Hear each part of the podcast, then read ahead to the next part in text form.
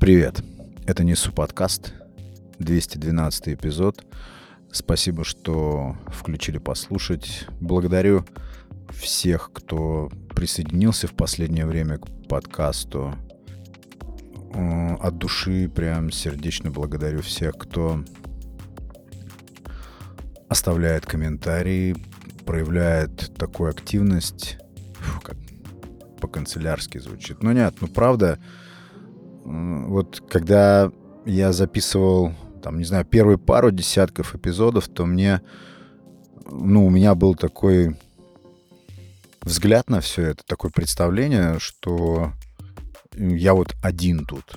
Я здесь один, говорю сам для себя, и даже, честно вам скажу, даже соблазна такого не имел, что кто-то здесь может появиться, слушать твой просачивающийся вот этот внутренний голос, что это кому-то может быть интересно, кому-то даже важно. И поэтому каждый раз, когда я вижу вообще любого плана реакцию на то, о чем я здесь говорю, на идеи, которые я здесь двигаю, я испытываю радость. Прям иду по улице, падает лайк, и я улыбаюсь, вот честно. И тогда у меня запускаются такие процессы в голове, что мне хочется еще больше делиться, быть еще более, что ли, открытым, я не знаю, но возникает такое, такое приятное... Это, наверное, неподходящее слово. Приятная такая, пусть будет возбужденность, да, то есть мне хочется тогда чуть больше провокаций на подкасте. Хочется поднимать вопросы все более острые или более спорные вопросы.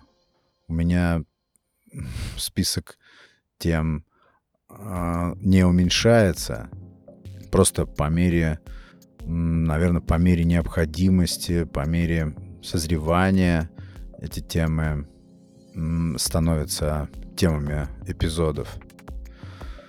Так что, если у вас возникает порыв поставить там где-то в Apple звездочек подсыпать, где-то там натиснуть лайк, сделайте это, или прокомментировать, оставить свое мнение.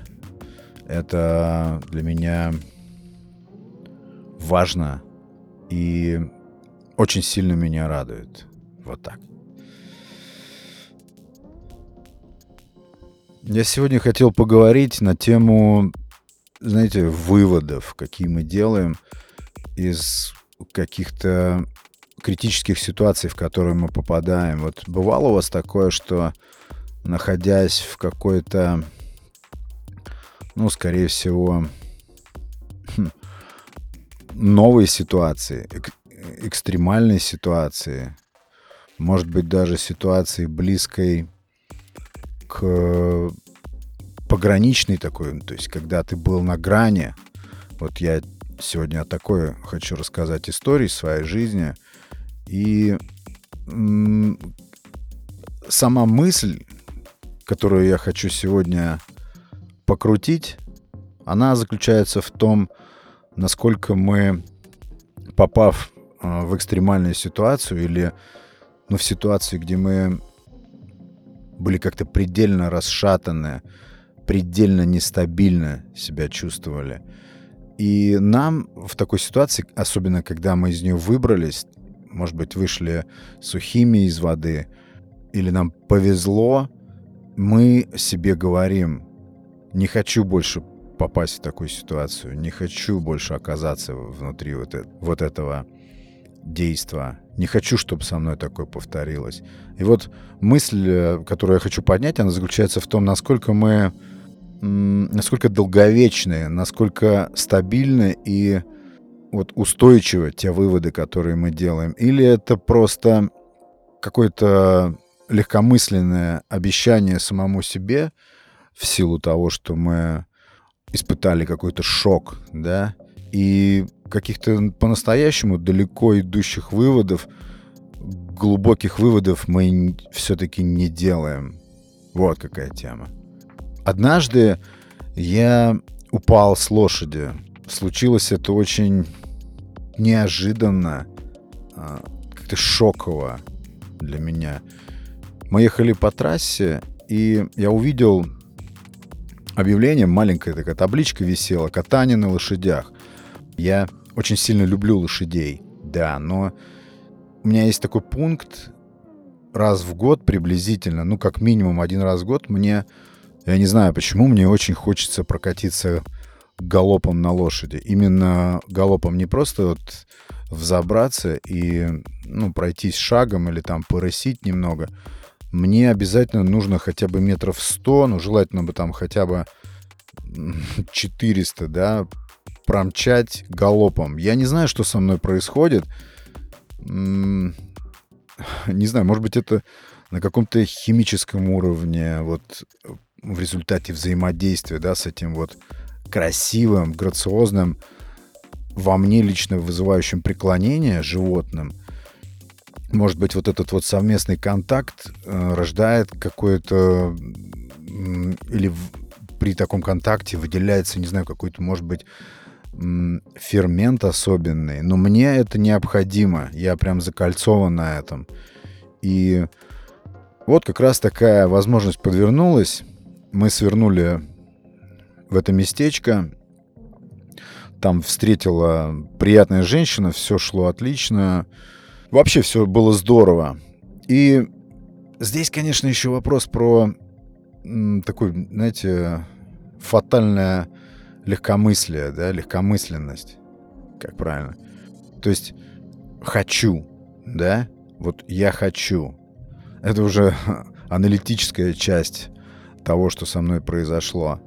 Я сейчас уже понимаю, что я ну, был слишком как бы горяч, слишком резок, так в этом вопросе не делается, особенно, ну, вот именно в вопросах каких-то экстремальных активностей, да, а катание на лошади — это в любом случае экстрим, потому что это животное, и поведение его, даже при том, что оно одомашнено, это животное, и воспитано, обучено, задрессировано, все равно, что там, какие инстинкты теплятся и каким может быть поведение этого животного, нам совершенно не прочитать полностью. Я обо всем этом знаю, и, кстати, возможно, это тоже меня привлекает. Может быть, это-то меня и привлекает, я не знаю. Договорились э, покататься, и я сразу, естественно, спросил, можно ли мне поддать, то есть можно ли мне слегка подразогнать э, лошадь и, и что для этого сделать, насколько это будет безопасно. Ну, мне, мне, сразу скажу, мне предупредили, что так делать не стоит, потому что лошадка хорошая, ну, спортивная, воспитанная, но давно каких-то ускоренных таких вот катаний она давно не делала. Как она себя поведет, это ну, непредсказуемо. Я уже привык из раза в раз обычно говорю, что я очень сильно лукавлю, очень сильно блефую. Я говорю, что я ну, нормальный наездник, я понимаю, что к чему, знаю команды, знаю, как управлять этим животным. И, в общем-то, получилось так, что вызвал доверие у этой женщины, чьи были эти лошади, да. Все шло нормально. Я там был такой манеж специально для выезда, да, лошадей. И я сделал несколько кружков, чуть-чуть пробовал подергать эту лошадь в рысь. Она немножечко рысила. Я, а, естественно, для меня это, ну, я не знаю, как это называется, люди, которые понимают в лошадях, понимают в катании, во всем вот этом деле, они, наверное, точно знают, как это явление описывается, что оно из себя представляет, но Это удовольствие, говоря простым языком. Я сделал несколько кружков, и вот этот вот азарт разогнать обязательно лошадь, он стал уже во мне набирать обороты. И, знаете, я даже уловил э, в моей лошади, вот, на которой я ехал, я даже ну, уловил в ней готовность к тому, чтобы ответить на мои вот жесты, то есть постукивание, там, знаете, пятками по брюху, да, ее, то есть так, такие постегивания, то есть она чувствует, что я хочу чего-то большего, чем просто побродить вот тут здесь по этому манежу, да, то есть она немножечко, мне кажется, так подсобралась, и поэтому я уже приготовился, думаю, сейчас вот я дойду до дальней точки и сделаю то, что я захотел, да, то, что мне необходимо.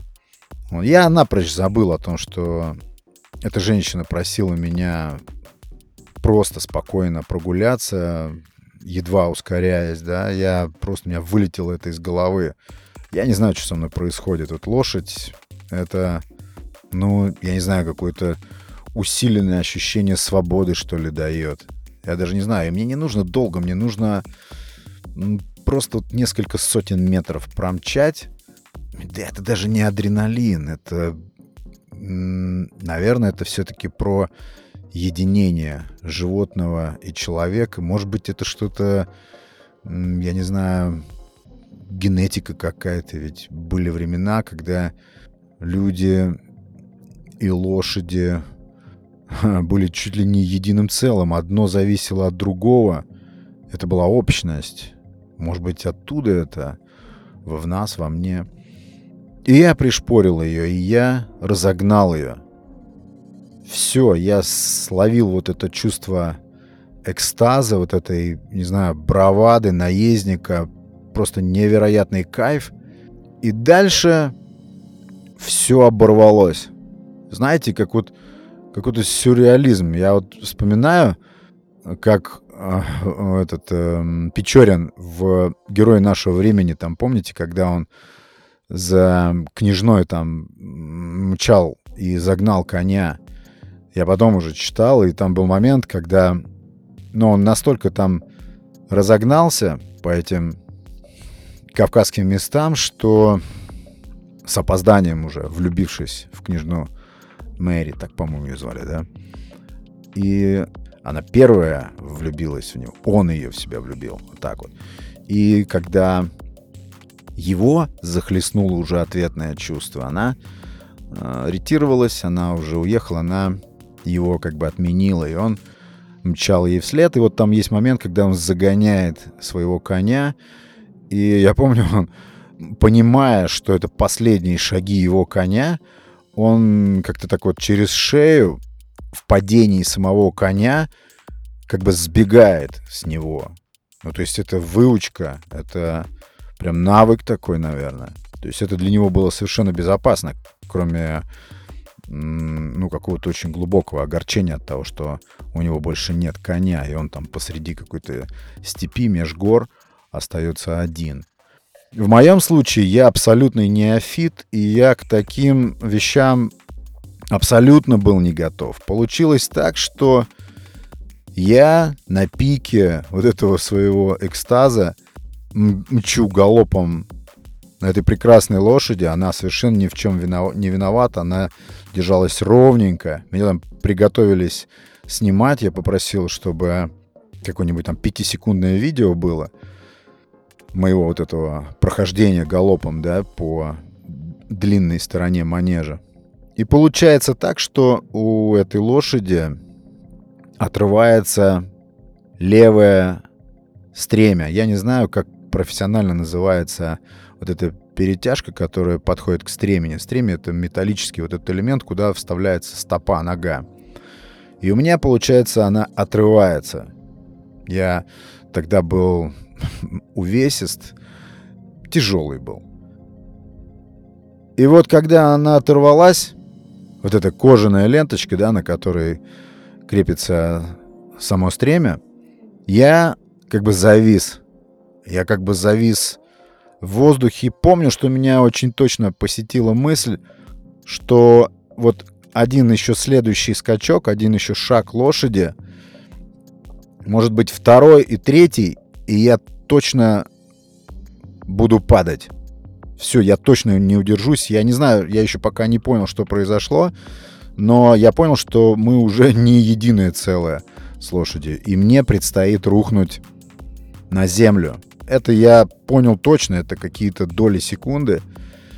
И знаете, следующие три шага лошади, или три скачка, три вот этих вот приставных скачка, да, я стал сначала клониться влево, на втором вот таком скачке я, не знаю, довольно-таки высоко подлетел вверх, потому что меня на лошади уже как бы ничего не держало.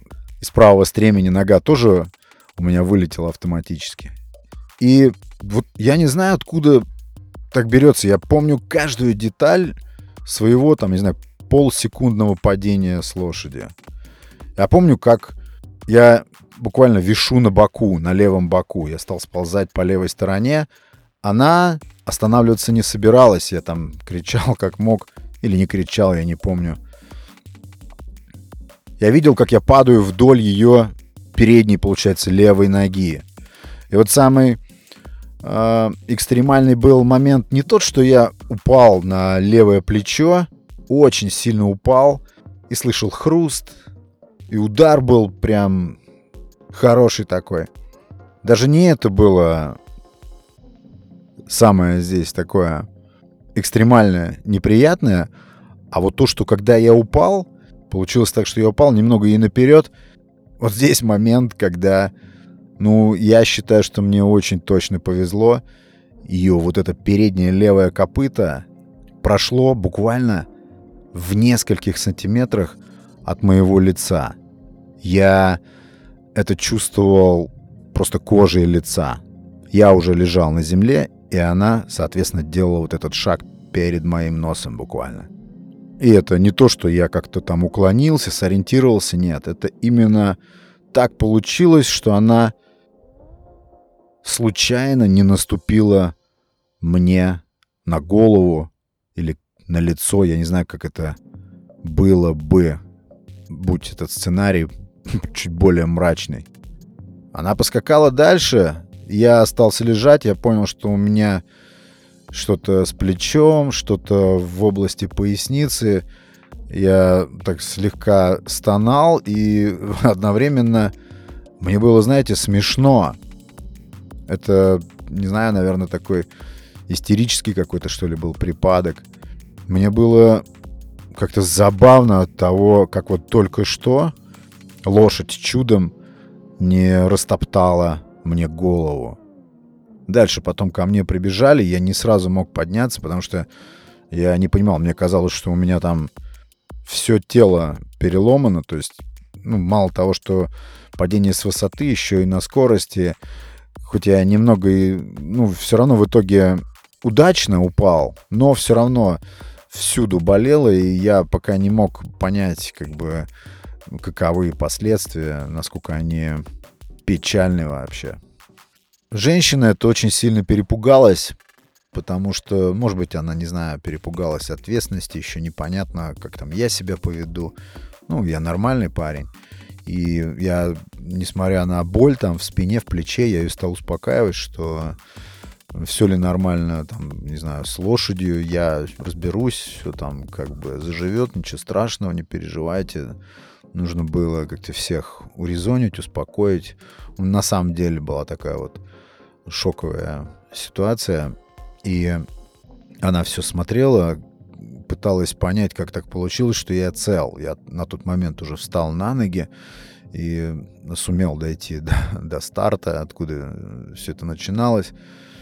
И вот э, дальше всю дорогу уже я, мне очень тяжело было сесть за руль. Я понимал, что что-то не так внутри у меня, что это не просто какие-то там ушибы, ну что-то что-то сместилось где-то. Вот, но я был окрылен на самом деле мыслью, что мне очень сильно повезло, потому что вот это копыто перед моим носом, оно мне прям и, ну, как наваждение было. Я постоянно возвращался к этой секунде, к этому мгновению, когда все могло случиться намного жестче. И, конечно, меня окрыляла буквально та идея, что мне повезло, что я вообще, в принципе-то, цел. И насколько я потом уже смотрел, какими бывают последствия падения с лошади, даже у профессионалов, я подчеркиваю, я не профессионал. И вот если здесь кто-то из слушателей знает эту сферу, знает эту тему, я абсолютно дилетант. И, кстати говоря, я и поплатился за то, что я дилетант. У меня есть дурная привычка лезть туда, где я не очень понимаю, и ошибаться в том, что я что-то понимаю. И вот про выводы. Я тогда сделал выводы, что прежде чем ввязаться в какие-то подобные авантюры в будущем, нужно обязательно, прежде чем ввязаться, нужно обязательно все тщательно проанализировать и постараться сделать так, чтобы больше не попадать в такие ситуации. С одной стороны, конечно, глупость, что так вышло, что ну, такая моя безалаберность, ведь я был предупрежден. Однако случилось, что случилось, и мне сейчас приятно вспоминать, что мне ну просто повезло, и тоже было, все-таки это было каким-то уроком для меня. И моя любовь к лошадям тоже никуда не делась. Я по-прежнему с восхищением, с восторгом смотрю на это животное. И собираюсь, кстати, в ближайшие дни этот опыт, я имею в виду прокатиться несколько сот метров галопом, повторить, но перед этим я уже переговорю с инструктором и сам проверю все вот это снаряжение. Вообще, я помню, в каком-то из эпизодов говорил уже, любой экстрим — это заранее уже авантюры, поэтому, когда что-то происходит с людьми, осознанно идущими на все вот эти адреналиновые мероприятия, если что-то там происходит, то это скорее... Чаще всего это закономерно. Любой экстрим — это движение по тонкому льду, поэтому все риски, они на поверхности. Надо быть готовым к тому, что что-то пойдет не так, и радоваться, когда все складывается удачно. Выводы обязательно нужно делать. Это то, что помогает нам хоть чуть-чуть докручивать наши установки, делать безопасность хоть чуть более выше. Выводы важны. У вас были какие-нибудь такие подобные случаи, когда вам очень сильно повезло в плане остаться, например, в живых или целым, невредимым, случайно? Бывало такое? И самое интересное, сделали ли вы из этого выводы, надолго ли их хватило, или это или эти выводы стали такой прям железобетонной, принципиальной руководящей установкой на остаток жизни. Вот такие мысли, друзья, в 212 эпизоде. Спасибо еще раз за прослушивание. Буду рад послушать ваши, может быть, истории. Спасибо большое, друзья, за внимание. Это был Несу подкаст, 212 эпизод и Александр Наухов. Подписывайтесь, подпитывайтесь, Пока.